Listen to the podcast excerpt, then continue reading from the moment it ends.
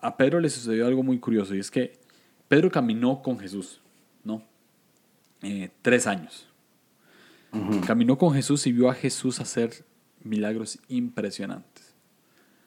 Además vio a Jesús ir por los marginados y vio a Jesús hablar, por ejemplo, con una mujer samaritana.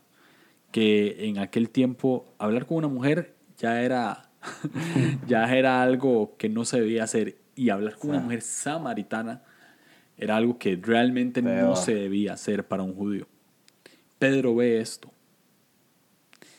Pedro ve a Jesús, eh, sabe que Jesús muere y Pedro ve a Jesús resucitado. ¿no? Sin embargo, tiempo después, Pedro aún cree que el Evangelio es solamente para los judíos. Sí.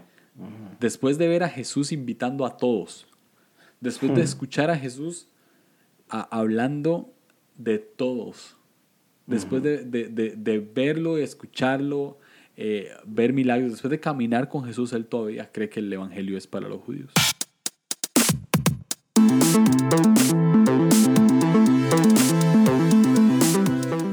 Hola, ¿qué tal amigos? Bienvenidos al episodio número 5 de La Fe de Dudar. en esta ocasión tuve el gusto de, tener una plática súper, súper chida, súper honesta con Julio Navarro. Él tiene un podcast llamado Línea Curva. Si no lo has escuchado, de verdad, ponle pausa a este podcast y ve a escuchar de sus episodios. Son buenísimos um, y habla cosas muy interesantes, de verdad. Um, y, de verdad tenemos una plática muy padre. Hablamos, hablamos mucho de cómo el ser creyente no es una categoría, sino una actividad. De hecho, esta es una, es una frase de Paul Young y hablamos de esto, de que es una actividad, de que en nuestras vidas e, e, es, es, parte de lo que somos, pero no es toda nuestra identidad. Y incluso qué pasa cuando lo hacemos nuestra, nuestra identidad por completo. Entonces, e, e, es una conversación muy padre, hablamos de la inclusión, hablamos de, el amor que debemos demostrar como creyentes, de que todos somos hijos de Dios, hablamos de, temas tan interesantes y de verdad yo, yo te ah, invito a, que, a que lo, de verdad que lo dijeras porque es muy bueno y a lo mejor lo vas a tener que escuchar unas dos veces, ¿verdad? Para para como que ir digeriendo cada uno de los temas o irle poniendo pausa, ir meditando en esto. Entonces, de verdad es, son temas muy interesantes y que sé, sé que te van a gustar mucho. Y nuevamente quiero invitarte a que formes parte de la comunidad Patreon. le hago una pregunta súper interesante también a Julio. La pregunta que le hago, de hecho, es cómo identificamos y respondemos al silencio de Dios en nuestra vida. Entonces la respuesta que da es increíble, está muy buena. Entonces puedes tú escuchar esta respuesta y todas que, que ah, he tenido con cada uno de mis invitados y que seguiré teniendo con cada uno de mis invitados, pues 5 dólares al mes tú vas a poder ah, escuchar cada una de estas. Entonces te, te, invito a que formes parte de esta comunidad y gracias por estar escuchando cada uno de estos episodios, por, por estarnos apoyando. Así que ah, sin más preámbulos te dejo con este excelente episodio con Julio Navarro. Disfrútalo tanto como yo lo disfruté.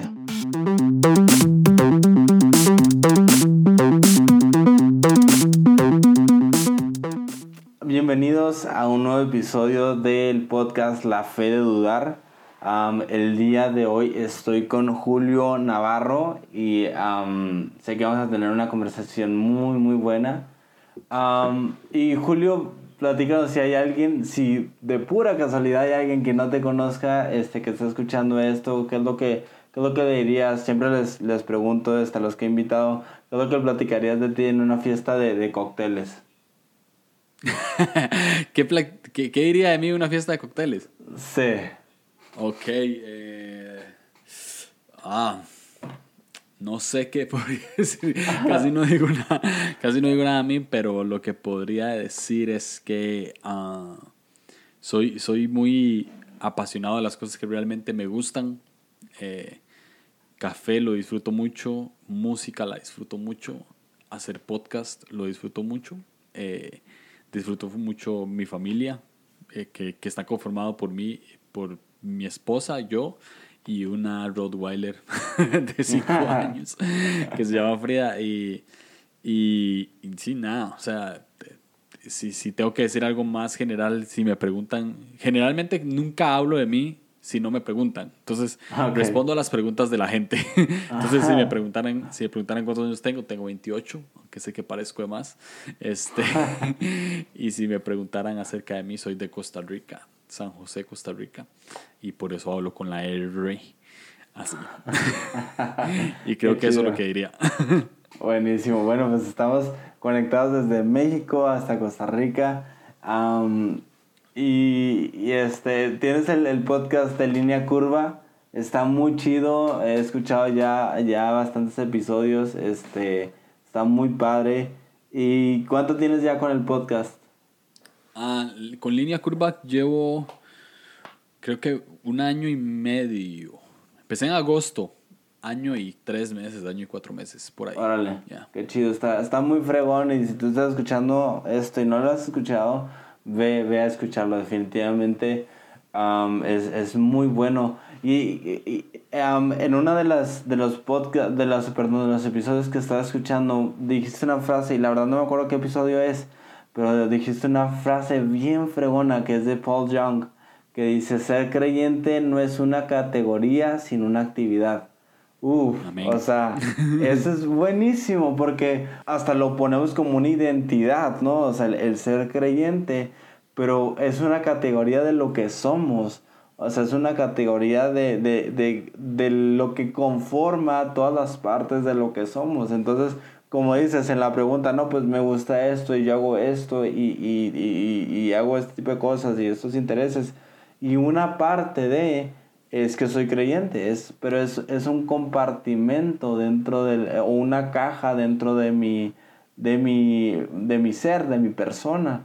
Entonces creo que hablaba, creo que era el capítulo de, de que no hay ilegales, según yo era en ese capítulo. Ya, creo. Este, no me acuerdo yo tampoco. pero um, tendría, tendría sentido que sea ahí.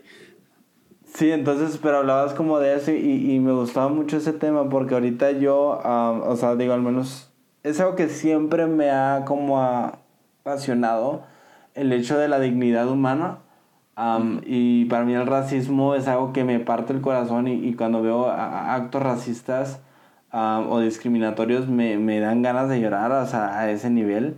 Entonces, este, pero como muchas veces también dentro de lo religioso, el hecho de ser creyentes o el hecho de pertenecer a una cierta corriente religiosa como que nos, nos, lo, nos ponemos mucho la camisa y hacemos que nuestra identidad como que esté alrededor de eso.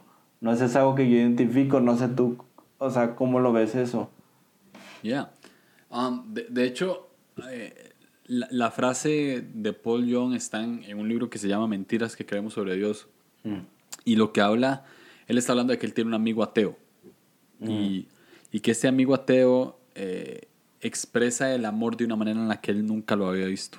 El amor que le expresa a, su familia, su hija, su esposa, este, es algo que él nunca había visto. Entonces él entiende que, que, el, que, que el amor no está encasillado solamente para cristianos, ¿no? sino, que está, sino que es algo universal, todo el mundo ama, todo el mundo puede amar de manera genuina, todo el mundo ama de manera genuina.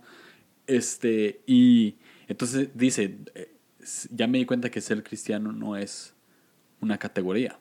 Y, y, nos pasa mucho que, que como lo hacemos categoría, eh, excluimos a todo lo demás. Mm. Eh, ¿Por qué? Porque si es categoría, entonces solamente la gente que aplica puede entrar a esta sección puede entrar a esta categoría, ¿no? Este, es, es, como, es lo, es lo mismo que cualquier otra cosa. Es como, vamos a ver, lo veo, lo veo de esta manera. Es como te metes a Amazon y buscas categoría de libros tales. Y ahí te salen el montón, ¿no?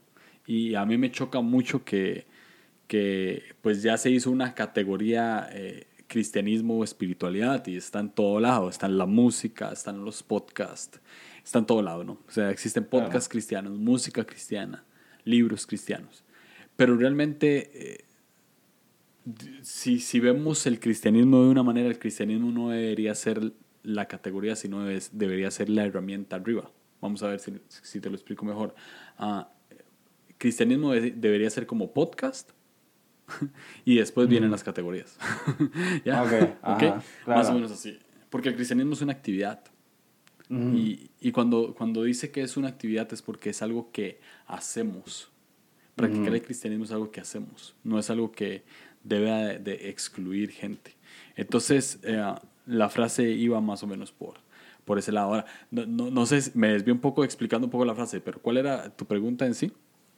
No, sí, o sea, como que, eh, ¿cómo veías tú, o sea, que, que el hecho de que precisamente se ha vuelto una categoría, pero que, que sí, más bien por este lado de, de, de que hacemos que esta categoría se vuelva la identidad. Entonces, es, o sea, no, no dejamos que sea una actividad. Entonces, ¿tú cómo ves eso? ¿O cómo, cómo lo identificas? Que, que como cristianos, como creyentes o lo que sea, hemos hecho de esta, de esta, digamos, este lado de nosotros o esta parte de nosotros, todo, ah, como que impermee todo, pero como lo superior. No sé si me explico, o sea, en el sentido de que no podemos tener, o sea, pienso en un ejemplo, no, no podemos disfrutar, por ejemplo, una serie sin tratar de meterle ahí algo de Dios, sin tratar de, meter, de, de, filtrarlo a través de, de, algo de Dios, o sea, que no puede ser simplemente una actividad de lo que hacemos y que, que ah, de alguna manera, claro, va a permear nuestra, nuestra vida, porque se vuelve un estilo de vida, pero como que de ahí nos agarramos para incluso llegar a sentirnos superiores a aquellos que no, que no lo hacen así, al punto de que Paul Young tiene que cambiar esto, ¿no? Lo que platicas, oye, él ama de una manera que yo no había conocido, entonces no está limitado o, o lo que sea al cristianismo. Ya, y, y, la, razón, la razón principal por la cual hacemos eso es porque estamos buscando valor por medio de las cosas que hacemos. Mm. ¿Ok? Entonces, eh, eh, vamos a ver. Existen títulos por los cuales nos esforzamos para conseguirlos, ¿no? Ah, por ejemplo, el título de podcaster. ¿Cómo, es el título de podcaster? Es alguien que tiene un podcast constante. ¿sí? Alguien que tiene un podcast constante es una persona que ya se puede llamar podcaster. ¿Sí? Alguien que tiene un blog constante es alguien que se puede llamar blogger. Alguien que estudió una carrera universitaria de fotografía y o lleva mucho tiempo como empírico siendo fotógrafo y, y ya, ya es su profesión, se puede llamar fotógrafo, ¿no? Porque que tuvo un esfuerzo. No una persona, una persona que se compra una cámara y toma fotos no es fotógrafa, sino una persona que se prepara, ¿verdad? Es fotógrafo. Ahora, hay títulos eh, de mayor peso eh, social, ¿no? Claro. Y una persona no se puede llamar licenciada si no saca un título de licenciatura. Entonces se prepara y saca el título de licenciatura o título de doctorado, entonces ya se puede decir doctor. Y nos enorgullecemos, enorgullecemos de esos títulos, ¿no? O sea, yo soy el doctor tal o yo soy el licenciado tal. Eh, ese título nos lo dan por algo que hacemos, que nos esforzamos por hacer y nos da cierto valor, nos puede dar valor eh, económico, valor social, lo que sea y entramos, e, ese valor lo metemos en una categoría, ¿no? Mm. Si sos licenciado, entonces ya estás en la categoría de licenciados y hay una subcategoría que es licenciado de, no sé, eh, licenciado en administración de empresas. O, o, te gradúas de ingeniero, entonces está la categoría de ingeniero y, y, está la subcategoría de ingeniero civil o ingeniero en sistemas, etc. Entonces nosotros queremos convertir el cristianismo en eso, en algo que nos esforzamos por conseguir. Mm. Yo soy cristiano porque hago toda esta serie de reglas. Yo soy cristiano Mm. porque leo la Biblia todos los días en la mañana. Yo soy cristiano porque leo la Biblia todos los días en la noche. Yo soy cristiano porque oro a tal hora. Yo soy cristiano porque hago, eh, no sé, labor social, ¿verdad? O, soy cristiano porque eh, voy a la iglesia todos los domingos y tengo un grupo en casa entre semana. Lo cierto es que no somos cristianos por eso. Sí. Totalmente. Hacem- hacemos todo eso por- porque es parte de ser cristiano, pero no es por eso que somos cristianos. Ujú. ¿sí? Somos, somos cristianos porque Jesús vino y murió por nosotros. El cristianismo se trata de lo que Jesús hizo por nosotros, no de lo que nosotros hacemos por Jesús. Claro. ¿sí? El, el título cristiano, eh, yo lo, lo, eh, lo- lo quitaría y dejaría el título Hijo de Dios, si es algo que nos queremos poner un título. Y si te das cuenta, el, el título Hijo de Dios es el único que obtenés sin hacer un esfuerzo previo. Mm, sí. No tenés que ir a ningún lado para ser hijo de Dios. no sos hijo de. Dios porque llevaste una academia de cuatro años en la iglesia. Hmm, No sos sí. hijo de Dios, no sos hijo de Dios porque te sabes la Biblia de memoria. No sos hijo de Dios porque no pecas eh, en ciertas cosas. Sos hijo de Dios porque Jesús hizo algo por vos. No, te- no tuviste que hacer absolutamente nada para merecerlo, es gracia pura. ¿no? Entonces, cuando nos damos cuenta de esto, el cristianismo deja de ser una, un- una categoría y forma parte de una actividad. Porque es algo que hacemos en respuesta de que somos hijos de Dios. Claro. Pero no es, no es, no es algo en lo que nos tenemos que, no es algo en lo, en lo que nos podemos encasillar. Porque cuando lo hacemos así, entonces sucede lo que pasa en todas las demás categorías, todos los demás títulos que, que conseguimos con esfuerzo. Por ejemplo, para entrar al colegio de abogados, aquí, pues, no sé cómo será México, pero aquí en Costa Rica existe algo que se llama colegio de abogados. El colegio de abogados es donde todos los abogados van. Todos los, Todo aboga- abogado de este país tiene que estar afiliado al colegio de abogados para poder ejercer su, su, profe- su profesión. ¿ok? Entonces, eh, es, como, es como que todos los podcasters nos, nos organizáramos e hiciéramos un colegio de podcasters. ¿no? Entonces, el colegio de podcasters lo que quiere decir es que cualquier persona que quiera ejercer un podcast tiene que estar afiliado a ese colegio. ¿Por qué? Porque ese colegio te va a demandar ciertas reglas. ¿sí? Eh, Regula las cosas. Entonces, por ejemplo, el colegio de abogados eh, en Costa Rica regula a todo abogado. Entonces, no puedes ejercer si no estás afiliado al colegio. Y hay un montón de cosas que no puedes hacer si no son filtradas por medio de esa autoridad del colegio de abogados. Entonces, si el colegio de aboga- de abogados organiza una fiesta, ¿quiénes pueden ir? Solamente los abogados. Sí. El colegio de ingenieros es exactamente lo mismo. O el colegio de, de, de licenciados es exactamente lo mismo, ¿no? Pero no existe un colegio de cristianos. Porque si existiera un colegio de cristianos, entonces quiere decir que los que van a la fiesta solamente pueden ser cristianos. Claro. Si existiera un colegio de cristianos, entonces se regularía cómo se debe ser cristiano. No. Claro. Se regularía cómo se debe enseñar, cómo se debe dar, cómo se debe amar. Se regularía todo. Pero lo Totalmente. cierto es, lo cierto es que Dios es tan grande que no puede limitar el cristianismo ni regularlo de una manera. Claro, claro. obviamente existe, existe una Biblia que, lo- que, nos, que nos aconseja a cómo ser un buen cristiano, ¿no? Y nos guía. Sin embargo, está, está presente para todos. Por eso el episodio se llama No hay ilegales. Porque no- no hay, no hay nadie que no pueda pertenecer a este colegio de cristianos porque no necesitas hacer un esfuerzo previo para lograr este título. Sí, o sea, no, no recae en ti, no recae en tus fuerzas, o sea, porque luego si, si, si mantuviéramos esta idea de, de este supuesto colegio de cristianos, la, la doctrina o la enseñanza, no sé, de, de una mesa abierta, eh, abierta a cualquiera, ah, realmente perdería todo valor y perdería todo sustento, porque entonces sí necesitas una invitación exclusiva. Si necesitas ciertas cosas que presentar, que dar, que poner para que puedas ingresar, entonces eso también llevaría a, este, de alguna manera quitarle el valor que tiene la cruz.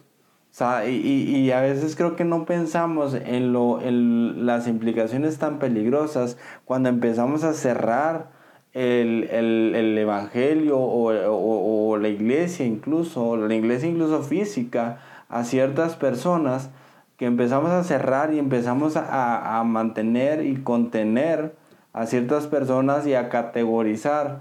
Y creo que no nos damos cuenta de las implicaciones tan peligrosas que tiene de decir, oye, estás, estás cerrando la puerta de la casa que Dios abrió. Estás, estás poniéndole un número a cada silla en la mesa. Entonces, estás literalmente hablando o dando un mensaje que es contrario al de la cruz. O sea, eh, cuando dice que, que, murió por el pecado de todos, o sea, a veces como que siento que no nos ponemos, no nos sentamos a pensar y decir qué significa todos. O sea, ¿por qué todos? Y qué significa y no solo qué significa, cómo lo reflejo, o sea, cómo realmente, porque sí, digo, sí, a lo mejor teóricamente podemos entender que es todos, pero cómo empiezo a vivir una vida en la que todos significa todos, en la que todos realmente experimentan esa gracia. Ya. De hecho, el, el peligro de categorizar el cristianismo es que tratamos de encerrar a Dios. Mm. Y yo siempre he estado muy en contra de la frase de que limitamos a Dios.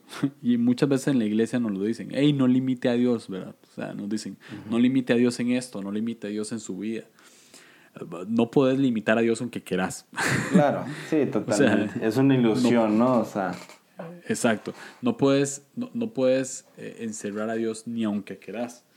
Um, y lo que, lo que sucede cuando categorizamos el cristianismo es que queremos encerrar a Dios en ciertas cosas. Mm. Entonces, Dios solo está en la música que habla de Dios. Dios mm. solo está en los libros que hablan de Dios. Dios solo está en las películas que hablan de Dios. Dios solo está en las series que hablan de Dios.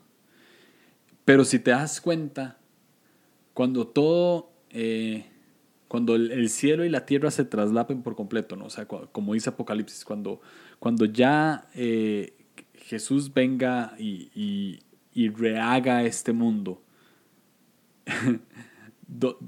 no va a existir música cristiana y música secular, como lo hemos creado. No van a existir libros cristianos y libros seculares. ¿por, qué? Porque va a estar todo bajo el gobierno de Dios. Eso quiere decir entonces que todos los libros van a ser cristianos y que toda la música va a ser cristiana.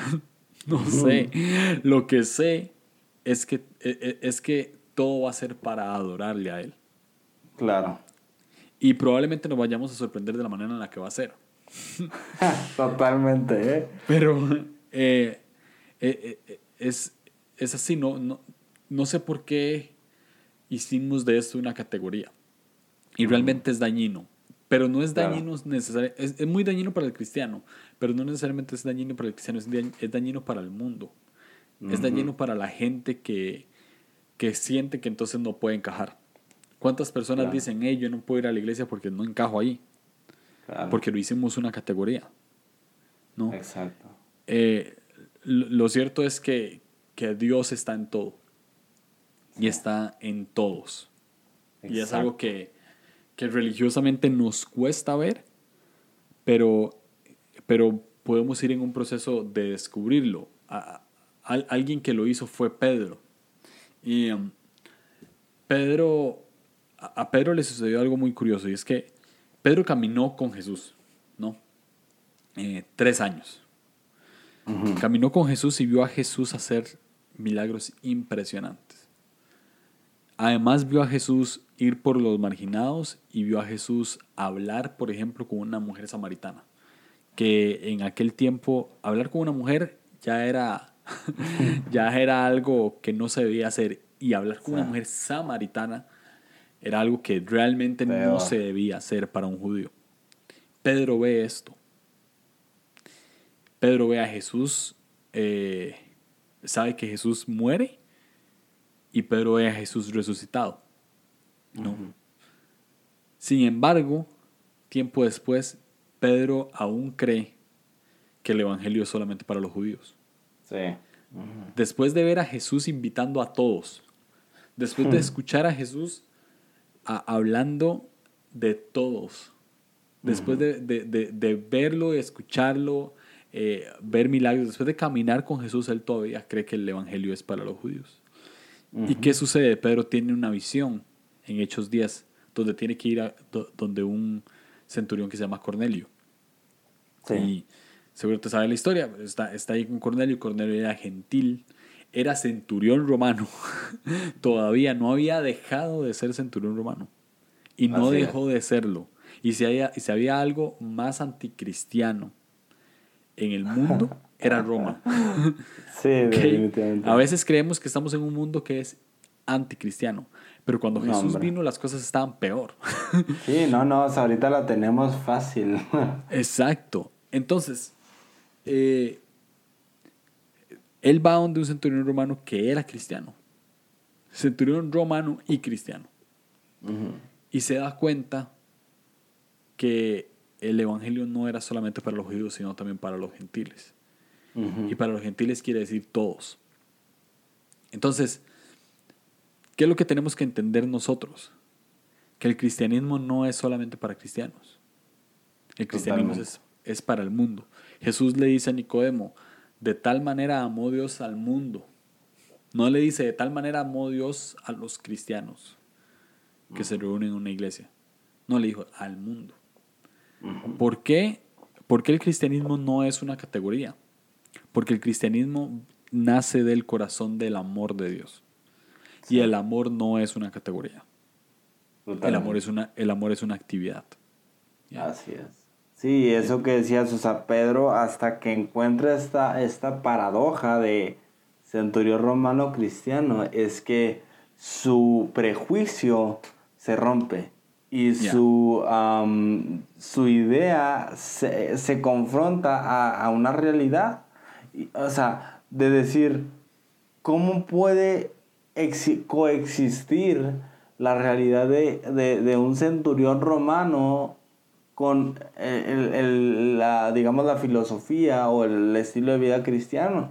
O sea, ¿cómo coexiste? Y creo que es hasta que Pedro se encuentra, o lo que dices, ¿verdad? Se encuentra con esa paradoja que puede, o sea, que puede cambiar eso, aún viendo a Jesús, como dices, es bien impresionante, o sea, aún viendo a Jesús no lo cambia, entonces creo que muchas veces en nuestras vidas necesitamos enfrentarnos a esas paradojas, pero no queremos ser confrontados por ellas.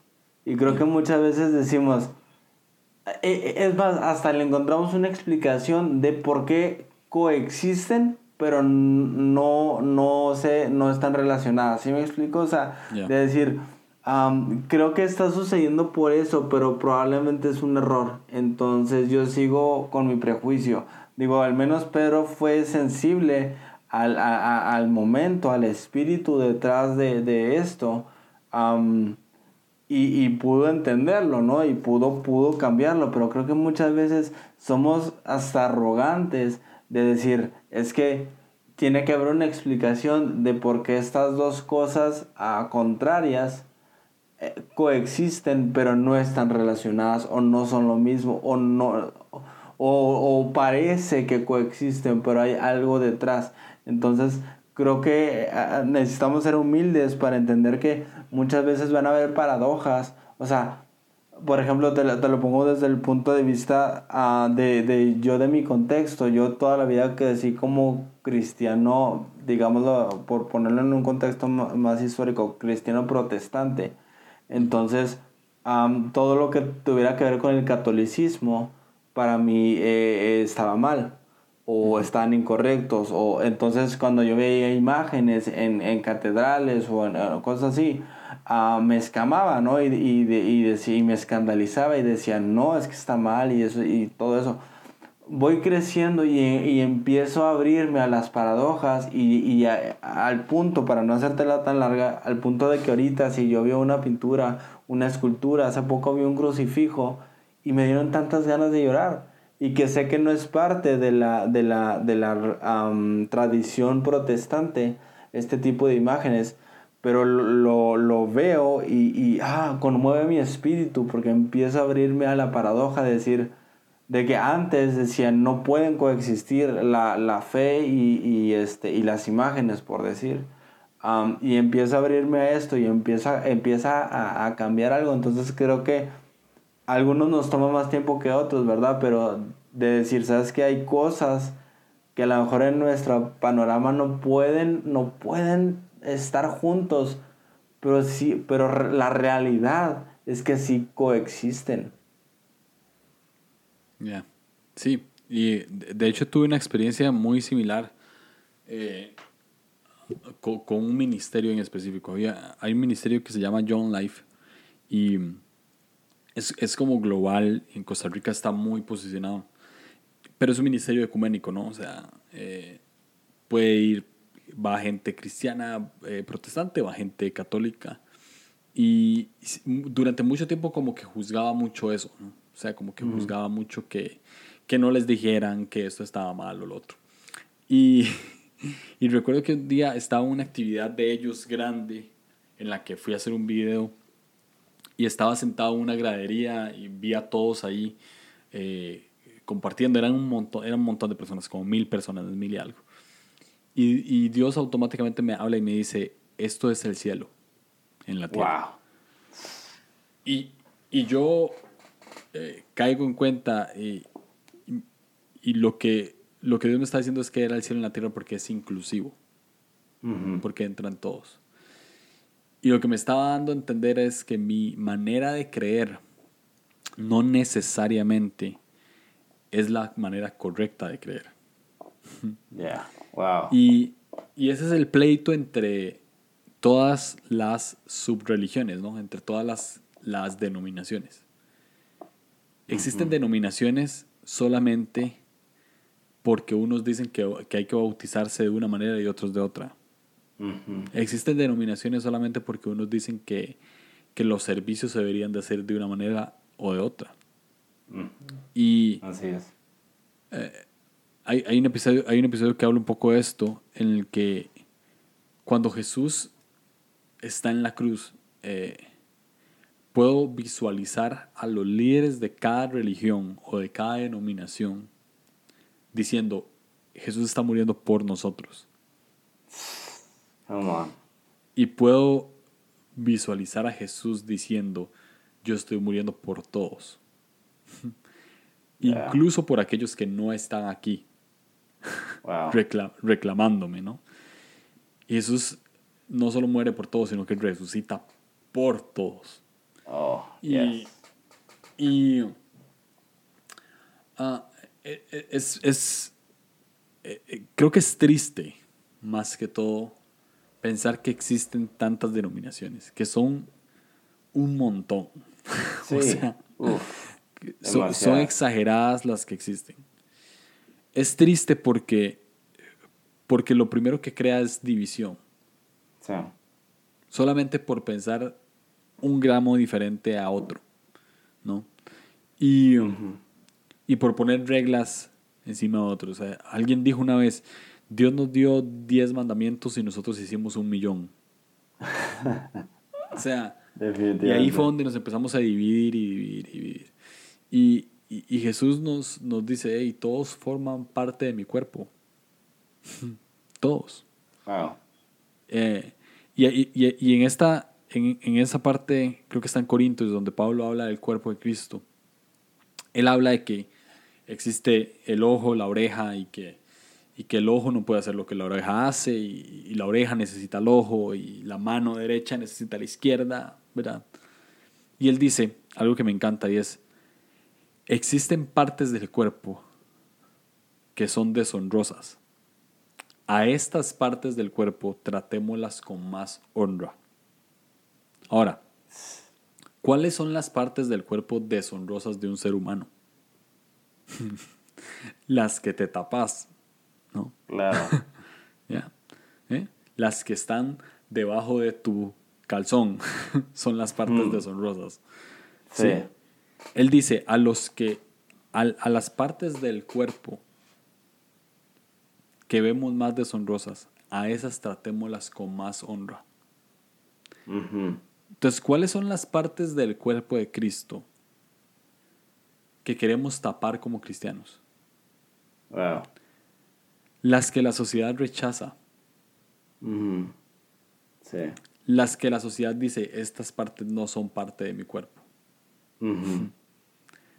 Las que el cristianismo dice, estos no entran dentro de ese juego. A esas partes tenés que tratarlas con más honra. Así es. Tenés que cubrir sus debilidades y tratarlas con más honra. Eso lo dice Corintios. Entonces, todos formamos parte del cuerpo de Cristo. Y las personas que vos crees que no forman parte del cuerpo de Cristo, a esas tratarlas con más honra y más respeto. Eso es lo que nos está diciendo Pablo, ¿no? inspirado por Dios. Entonces, eh, tenemos un error, cometemos un error grande y es que queremos tener constantemente la razón. Y hay, hay, una, hay un artista que, que, me encanta, es mi artista favorito, que se llama Fito Páez, y en una, en una de las últimas canciones dice, ¿cómo se puede llevar un mundo en el que todos tienen la razón? Mm. ¿Cómo? Claro. No, es imposible, ¿no? Porque todos imponen, todos dicen, no es que es esto, no es que lo otro.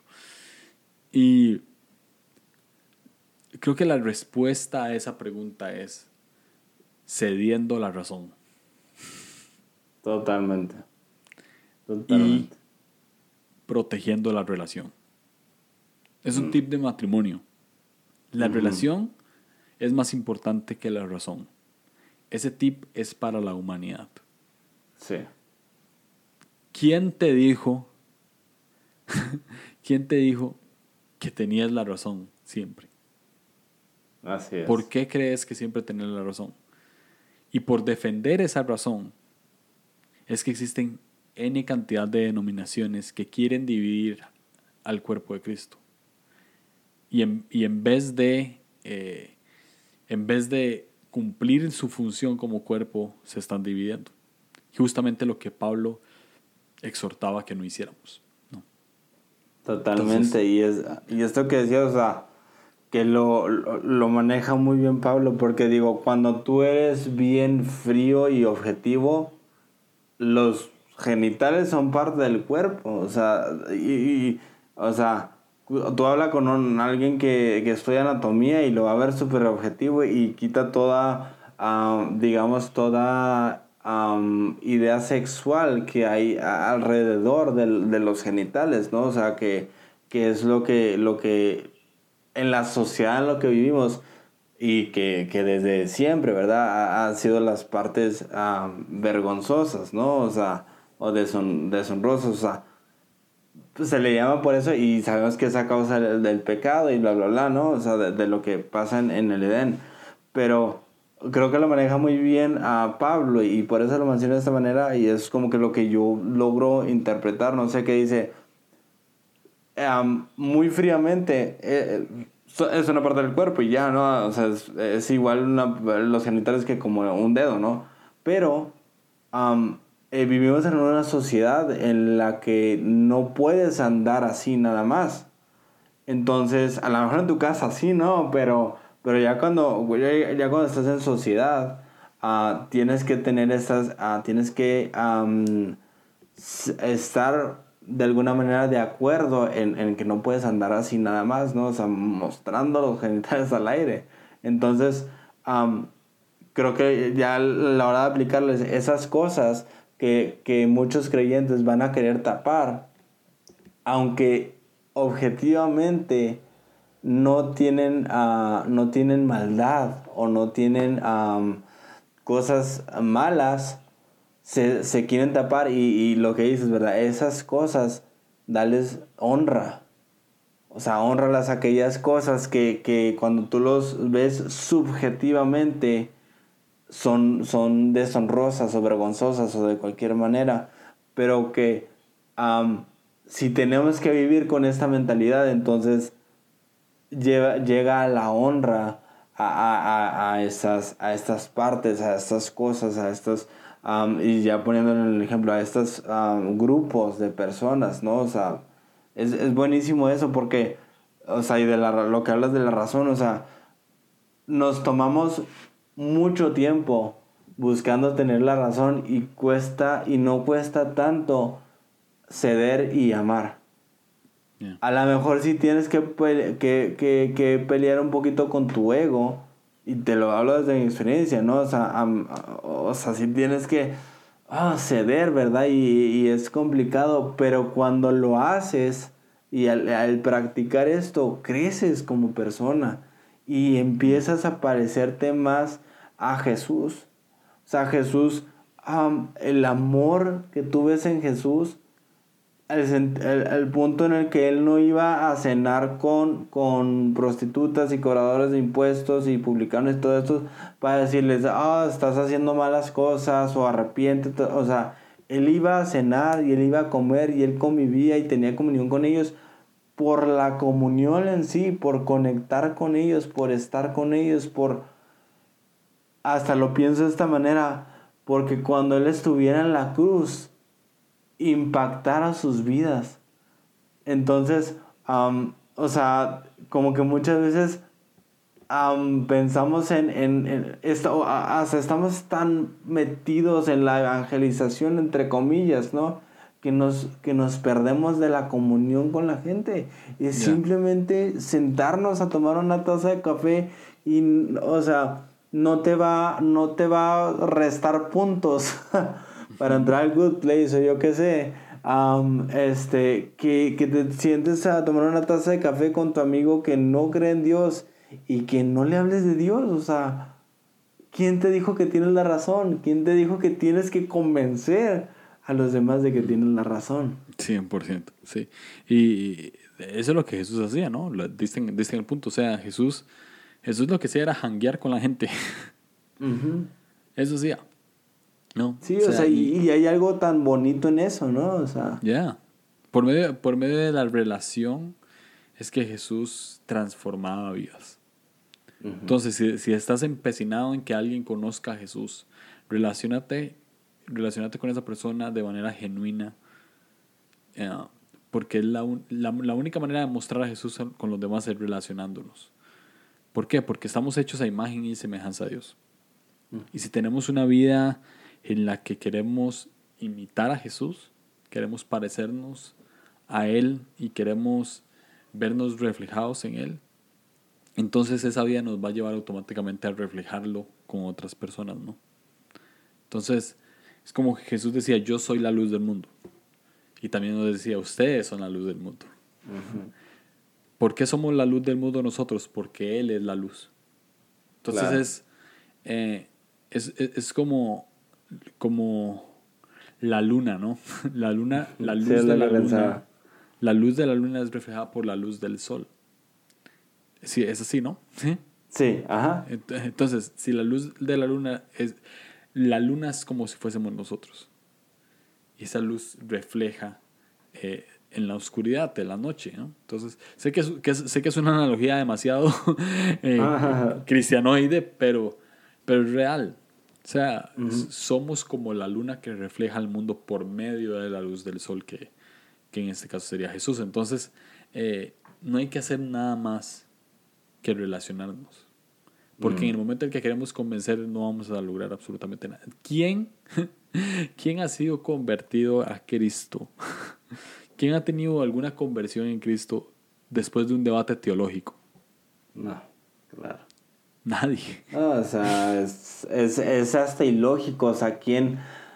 Eh, o sea, poniéndonos del lado de la persona que, a, a la que se le está debatiendo, o sea ¿Qué, mente sensata va a decir, tengo media hora peleándome con este cuate. Ah, ah ok, y, y, me choca lo que está diciendo. Déjame empiezo a creer como él.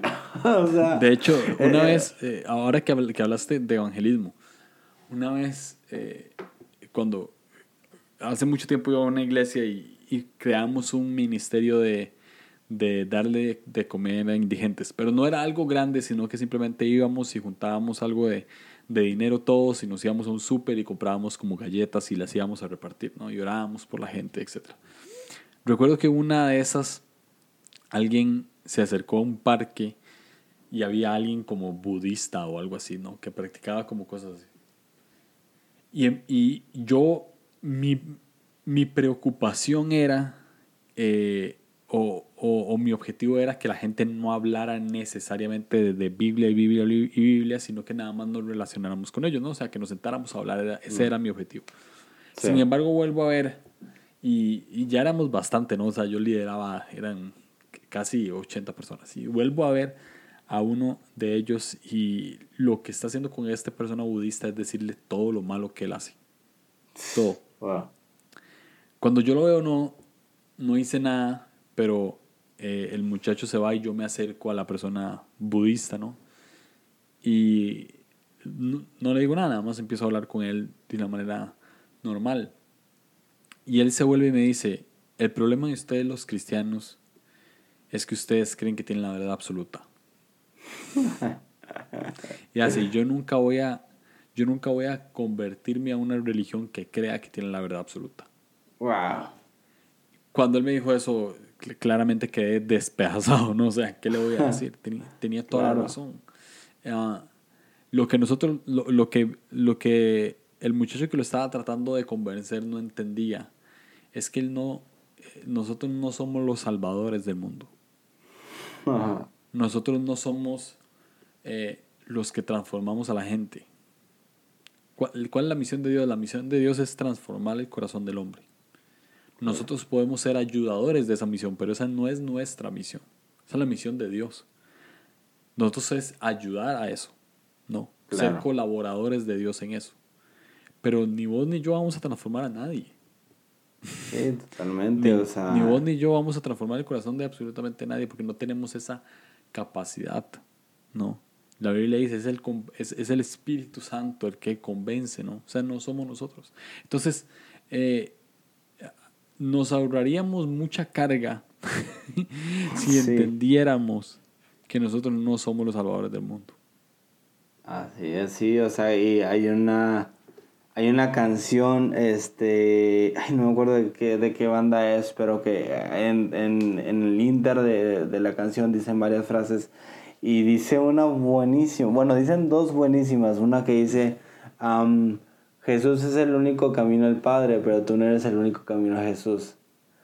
Y, mm. y el otra, la otra frase que dice, dice, Dios va a salvar al mundo, pero a veces lo mejor que puedes hacer es quitarte el camino. Y, esa, eh, o sea, esa para mí es como, wow, o sea, y como que la tomo hacia mí, pero para no tener una actitud que llegue el punto en el que Dios me tenga que decir, quítate el camino. Yes. ¿Sí me explico? O sea, eh, eh, entonces, pero muchas veces actuamos en que parece que, que, que, queremos que Dios nos quite el camino, ¿no? O sea, entonces, o sea, yo tengo puntos de vista en cuanto al evangelismo que sé que para mucha gente puede ser muy controversial. al punto de que podría, si soy así bien, este, bien controversial, podría decir que no creo en el evangelismo pero digo, sería meternos en, en ah, meternos en ideas muy, muy controversiales y muy raras.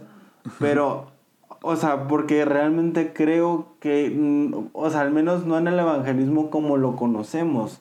O en el evangelismo moderno de lo que dices, de voy y luego, sabes que te vas a ir al infierno, pero Dios te quiere salvar. O sea, come on, o sea, estás iniciando y quieres darme esperanza entre comillas, hablando del infierno, o sea, cómo, cómo conviven esas ideas. O sea, entonces muchas veces como que eso es lo que queremos hacer y queremos decirle a la gente cómo está mal según nosotros para luego que hagan las cosas bien. Y sí, sé, sí entiendo que, que muchas veces tenemos la, la, intención buena, ¿no? Y que realmente hay mucha gente con la intención correcta de decir, no manches, o sea, yo no quiero que mi amigo, que mi hermano, que mi lo que sea, este, no conozca a Dios o quiero que, que vivan una vida conociendo a Dios y esta alegría y esta felicidad, ¿no?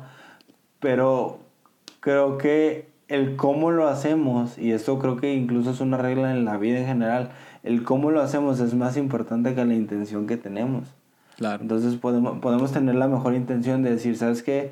Híjole, yo quiero que conozca de Dios. Pero la mejor manera en que va a poder conocer a Dios es si tú te tranquilizas un resto y haces las cosas tranquilo y, y, simplemente convives y, y, demuestras cómo es Dios entendiendo conversaciones de cine, de plática, de, perdón, pláticas de café, pláticas de, de, series, o sea, porque ahí es cuando empieza a ver de, ah, no quiere convencerme de nada, simplemente quiere relacionarme, relacionarse conmigo. O sea, porque incluso ya con la idea que se tiene el cristianismo, creo que el hacer esto es controversial para el mundo, ¿verdad? Para la gente. De decir, oye, este cuate yo sé que es cristiano, pero ni siquiera habla de Dios, o sea, entonces creo que eso puede ser un, un como una, lo que sería una disonancia positiva. Ya, 100%. Y creo que ah, es más sencillo cuando lo entendemos de que, de que como no tenemos que salvar a nadie, entonces eh, puedes llevar la carga ligera de que nada más te tienes que relacionar. Y ya. Total. No, no, no, no, te, no, no tienes que hacer ningún esfuerzo para que la persona eh, crea o no crea. Y al final te vas a dar cuenta, el Richard Rohr lo llamaba eh, Cristianos Anónimos en, un libro mm. llamado Cristo Universal, que es muy bueno. Ah, sí, sí. Y él decía, estos cristianos anónimos son aquellos que hacen, que practican la actividad del cristianismo sin saberlo. Mm. Que practican el amor sin saberlo. Y, y, y al final lo que te tenés que dar cuenta es que todas las personas a las que querés convertir, entre comillas, ya forman parte de la familia de Dios. Oh, yeah. Y es, y es, y es un proceso eh, personal que ellos en algún momento sean conscientes de que son hijos de Dios, pero ya lo son, ¿no? Sí. Entonces, eh, lo que uno tiene que hacer es, es convivir como familia, con todas las personas convivir con todas las personas como si fueran tus hermanos en Cristo. Con todos. Y vas a ver cómo el cielo se, cómo el cielo se, une a la tierra. Porque eso, eso es lo que va a pasar al final, ¿no? sí, totalmente. O sea, eh, todos vamos a convivir. Todos vamos a convivir así. Claro, y esa historia que contabas, ese es el cielo, wow, porque, porque sí, porque creo que también muchas veces creamos nuestras ideas de lo que, de lo que es el cielo y creo que hay mucha razón en, las voces o en las personas que dicen, creo que llegando al cielo nos va a sorprender mucha gente que sí va a estar ahí y gente que no va a estar ahí. Ya. O sea, y a lo mejor eso es, manejar la idea a muy tradicional, ¿no? Del cielo, de, un lugar y bla, bla, bla, ¿no? Y sé que hay muchas ideas alrededor y obviamente es un tema que no podemos entender y que es muy difícil de, explicar. Pero sí creo eso, o sea, que más gente de la que nuestro intelecto o nuestra mente e incluso nuestros prejuicios nos dicen que tienen acceso, muchísimo más gente tiene, tiene acceso a lo que nosotros creemos y si podemos desde ahorita cambiar esa mentalidad, uff, o sea, que no tenemos que salvar a nadie, lo que dices, no tenemos que salvar absolutamente a nadie. Tú no moriste en la cruz. Fue Jesús y Él es el responsable. Y, y si Él siendo el responsable no fue a tratar de convencer a bibliazos, este, o a torazos, ¿verdad? Porque sería el torano, entonces sería torazos, ¿verdad? A, la gente, ¿tú por qué tienes que hacerlo? Qué responsabilidad cae sobre ti y qué puesto te diste mayor al que tiene Jesús.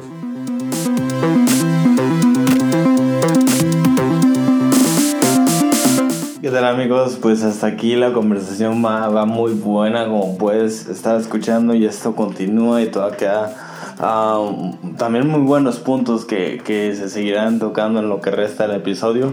Y aquí estoy con mi, con mi comercial para, para ponerte un poco de lo que fue la, la respuesta a, a, la pregunta que le hago a Julio y hablamos a cómo responder al silencio de Dios y hablamos un poquito de esto y te voy a un clip que, uff, me encanta esto que dice Julio, pero de verdad que es solo una parte de, de todo lo que explica y es una, wow, una respuesta muy buena y creo que muy necesaria cuando pasamos por estos momentos de, de silencio y que hasta incluso podríamos pensar de soledad, pero hablamos del silencio de Dios en cosas tan, tan específicas y tan prácticas también. Creo que esto es, algo muy importante que hace Julio, ¿verdad? Te pone la, la práctica de, de, algo. Entonces, te dejo con este, con este pedacito y espero que lo disfrutes. Y si tú quieres escuchar el resto de la respuesta, puedes unirte a Patreon por 5 dólares al mes estarías apoyándonos, eh, tendrías acceso al, a los episodios antes que cualquier otra persona y también tendrías acceso a estas respuestas. Así que por 5 dólares tienes acceso a todo esto. Y gracias, gracias por apoyarnos y por seguir escuchando y que sigas disfrutando este episodio.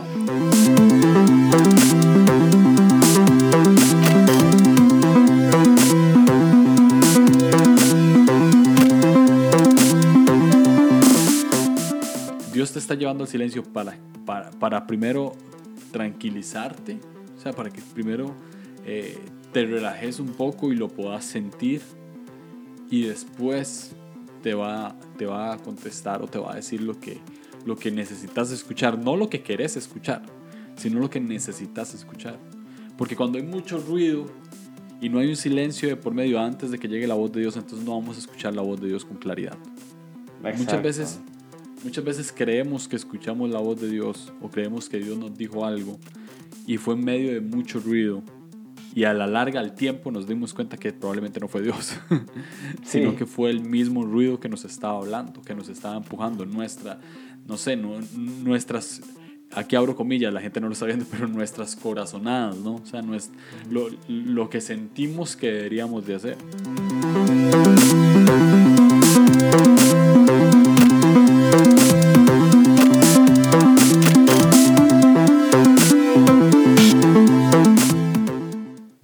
Tal vez mucha gente se esté preguntando, entonces, ¿para qué sirven las iglesias? Realmente la iglesia existe para hacer comunidad. No para, no, para coleccionar cristianos. Wow, Existe para hacer comunidad con todos. Y, siempre debería ser inclusiva. A todo el que quiera llegar. Claro. Siempre. Porque si fuese para coleccionar cristianos, entonces que hay, denominaciones que lamentablemente hacen eso, ¿no? Solo coleccionan a sus a sus miembros. ¿De qué sirve? ¿No? Entonces. Y ahí es donde se crea la categoría, ¿no? O sea, cuando, cuando nada más coleccionas cristianos, es cuando empiezas a hacer la categoría. Y es, y es el, hasta geográficamente lo ves como, ah, sí, o sea, tú ves en la ciudad, sí es la iglesia tal, y ya sabemos que ahí los domingos se, se ah, juntan los cristianos, pero no, nunca se, se llega al, punto colectivo de pensar de, ese es un punto al que sabemos que podemos llegar.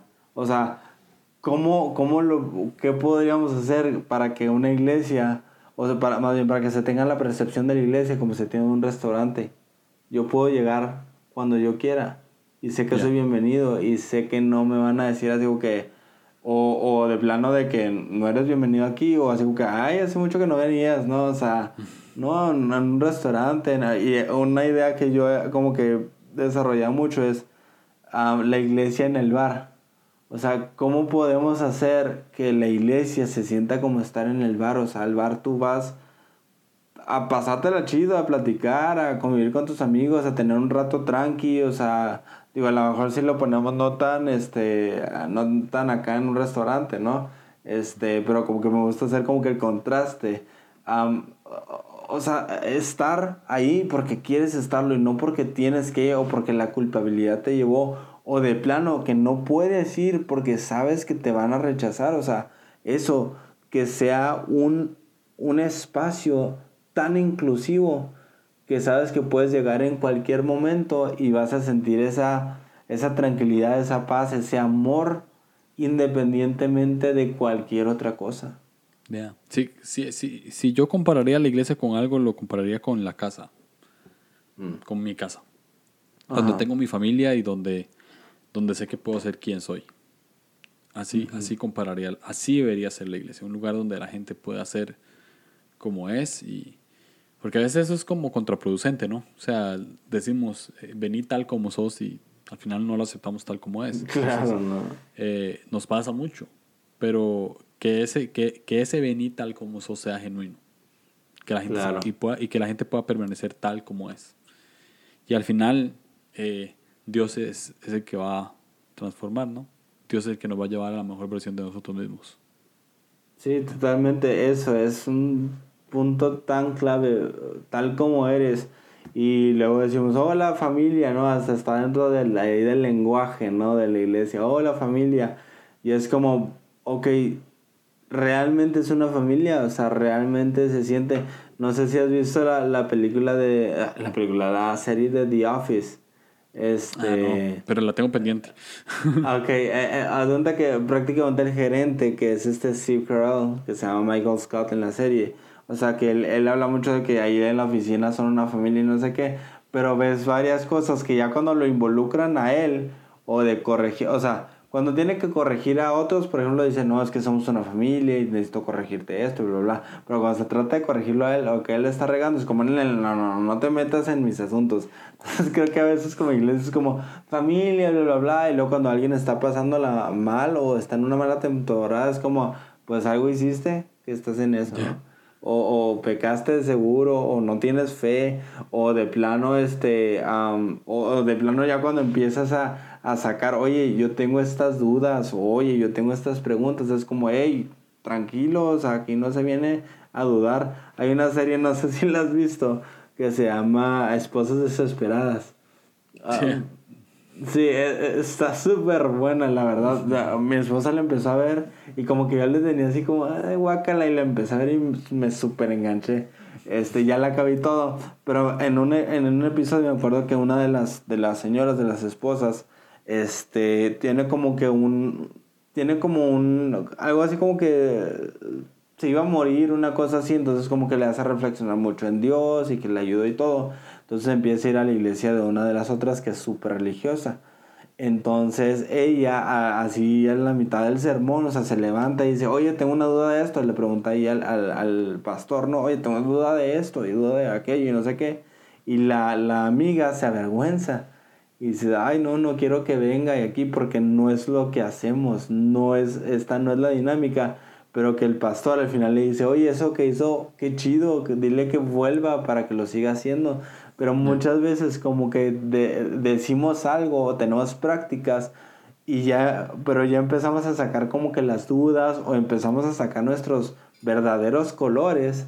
Este, yo me identifico mucho contigo de que yo cuando no conozco a, a, a, este, a un grupo de personas soy súper tímido, o sea, yo no digo nada, ya es gente que nada más observo y veo cómo es cada persona y ya así como que ok, con esta persona me voy a conectar más, con esta no, o sea, pero así, así estoy con un grupo de personas, con una sola persona así como que soy más, así como soy más extravagante. Pero luego estamos con, con el grupo de la iglesia y a lo mejor muchos también tenemos nuestras reservas, ¿no? Y luego empezamos a sacar nuestros verdaderos colores, ya cuando nos dijeron que somos bienvenidos y que no sé qué, y que aquí somos familia. Y luego ahora sí empezamos a sacar lo que realmente somos y es como, hey, ¿qué onda? O sea, ¿qué onda con eso? Cálmate, o sea, tranquilo con esas dudas, ¿no? Entonces, ¿por qué no podemos hacerlo siempre, no? O sea, que no sea un eslogan, sino que sea una verdad. Ya, 100%. Que sea un estilo de vida. Sí, eso es lo que tenemos que hacer. O sea, que Jesús, Jesús, eh, Jesús en nosotros es un estilo de vida. Ya, y, eso es lo que. Y eso es lo que hay que reflejar con todo mundo. Sí, definitivamente, o sea, hay que, o sea, como que creo que debe ser un tiempo, o debemos, debemos empezar un tiempo de que ya se acaben las frases bonitas y que empiecen, empiecen la verdad, empiece lo real, empiece a realmente ya todas esas frases que tanto hemos desarrollado. O sea, la, la frase de Come As You Are, que es una canción de Nirvana, o sea, Ujú. o sea, que tanto la decimos en la iglesia, pero no estamos dispuestos a, realmente vivirla, porque no, porque no estamos este, dispuestos a que algo tenga que cambiar mi forma de, de ser o de comportarme. Porque muchas veces cuando nos abrimos a, a cómo es alguien más, va a tener que desafiar lo que yo soy. 100%. Entonces no queremos como que esa, esa confrontación, lo que decíamos, no queremos la paradoja. No queremos el, el, decir cómo estas dos cosas pueden convivir. Y se me ocurren muchos ejemplos. Pero decimos, ¿cómo, cómo puede... y, ah, digo, a lo mejor es medio tonto este ejemplo, ¿no? Pero ¿cómo puede esta persona no diezmar y que le vaya muy bien económicamente? y, y, y es como, ¿por qué? o sea, hasta cuestionamos a Dios, ¿por qué pasa eso? O sea, ¿qué onda? Entonces, como que siento que tenemos, como que la iglesia necesita, y creo que sí va entrando, ¿no? En un periodo en el que se va abriendo a la posibilidad de que lo que yo he creído por tanto tiempo ah, tiene agujeros y tiene cosas que pueden ser reestructuradas, repensadas ah, y, y cuestionadas. Y precisamente por eso le puse este título del podcast, o sea, la fe de dudar. Porque en el dudar, en la acción de dudar hay muchísima fe. Porque estás buscando una respuesta. Estás buscando algo de decir, estoy dudando de esto que estoy pensando, de todo esto que he creído por tanto tiempo, pero sé que va a haber una respuesta que va a, suplir esta necesidad. Ya, sí, 100%, 100%. Y es, es, muy interesante todo porque eh, generalmente al final todo se basa en que, en que nosotros queremos ser, ser superiores. O sea, en que, en, que, en, que nosotros queremos ser superiores a los demás y queremos no solo ser superiores, sino demostrarlo.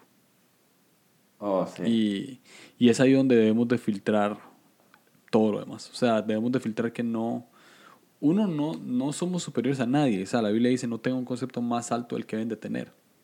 Mm. Y, y, segundo, eh, lo que querer, o sea, demostrar que sos superior es una cuestión de tu ego nada más. O sea, es algo que, mm. que Satanás hizo. querer demostrarle a la gente, querer él le quería demostrar a Dios constantemente que él era superior. y, y pues todos sabemos cómo termina la historia, ¿no? Entonces, mientras más te quieras sentir superior, más bajo vas a, caer, ¿no? El que quiera ser exaltado será humillado. El que quiera ser humillado será exaltado. Entonces, ya, sí. Y, aquí rondamos en, tantas cosas que hacemos y, que no están bien. Y al final, eh, el, el vení tal como sos está más bien disfrazado en, en vení como yo quiero que seas. No, sí. Porque yo soy superior. Porque yo soy superior y vos no, y te, te voy a enseñar cómo se deben de hacer las cosas. Oh, wow. Totalmente. Es eh, el cierre perfecto. ah, no, increíble. Muchas gracias, Julio. Oye, ¿cómo, dinos, este, ¿cómo te encontramos en, en redes sociales, tu podcast, todo esto? Para si alguien este, no te sigue, que, que, que pueda seguirte. Eh, podcast, Línea Curva Podcast, en todas las plataformas digitales. Em, y puedes eh, seguirme en Instagram. Esto sonó súper comercial. Eh, pero tengo Instagram, nada más. No, no uso otra red. Uso Twitter, pero casi no. Casi no. Este, salgo en Instagram como Julio Navarro O. O sea, con doble O. Y en Twitter como Julio Navarro O, O, O. con triple O. Suena como una canción, pero, pero sí. Ahí en Instagram es donde más estoy. Ya. Perfecto, súper, no, pues muchas gracias Julio, qué, qué buena plática, la neta estuvo muy, muy, muy buena. Gracias a vos, bro, la, la, disfruté muchísimo y sé que este podcast será de bendición para muchos, que dale, con todo. Ya, muchas gracias. thank you